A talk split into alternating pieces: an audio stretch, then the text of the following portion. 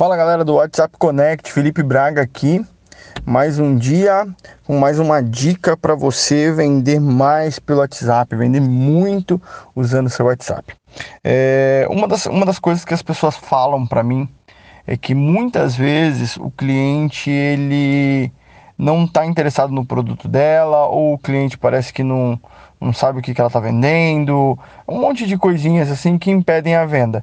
E aí as pessoas só querem saber do valor e tudo. Mas uma das coisas que eu aprendi é, com as minhas vendas, os meus atendimentos no WhatsApp foi o seguinte: você precisa estar disposto a ouvir o cliente.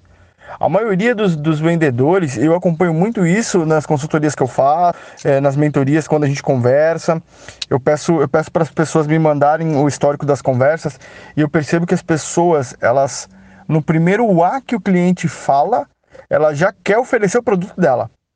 É, e uma das coisas que, que a gente aprende é que, pô, aquela dor que a pessoa está mostrando para você às vezes não é suficiente para que ela compre o teu produto.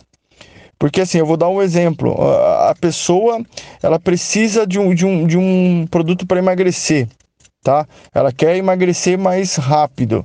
Ela quer emagrecer, ponto. Só que o teu produto vai ajudar ela a emagrecer? Sim.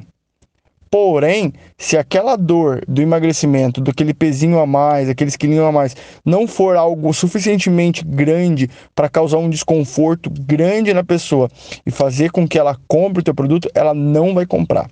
Eu estou usando esse exemplo por quê? Porque eu tenho alguns clientes aqui, que tem alguns alunos aqui que são, que vendem, são da parte de emagrecimento, tenho é, dado consultoria para clínicas e eu também tenho experimentado isso. Enquanto é, o teu cliente ele não sabe o que ele realmente precisa, você precisa estar atento para poder ouvir e entender as reais necessidades dele. Porque às vezes ele não quer simplesmente comprar um carro. Ele não quer, ah, eu quero comprar um carro. Não é simplesmente comprar o carro, mas ele quer o quê?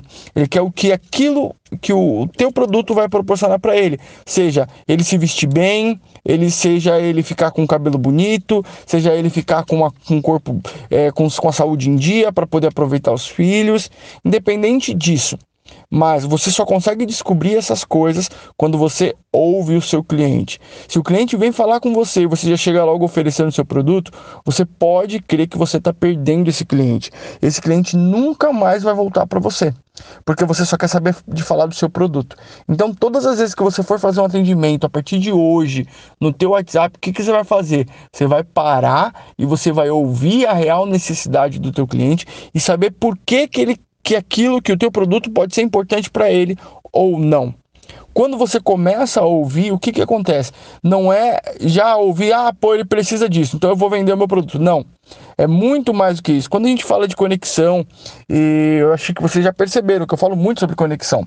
É muito sobre isso, sobre você ouvir a necessidade do seu cliente oferecer para ele o que ele precisa e não o que você quer vender para ele.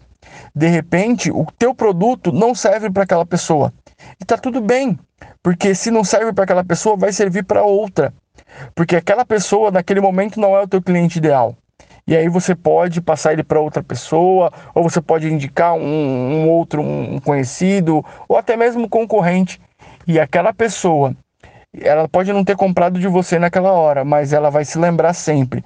Pô, aquele, aquele cara tinha um produto, mas ele me ouviu, ele entendeu a minha necessidade, viu que a minha necessidade não era o produto dele e ele me ofereceu o produto de outra pessoa. Cara, quando eu tiver uma oportunidade, eu vou comprar dessa pessoa. E aí você gera essa sensação na pessoa.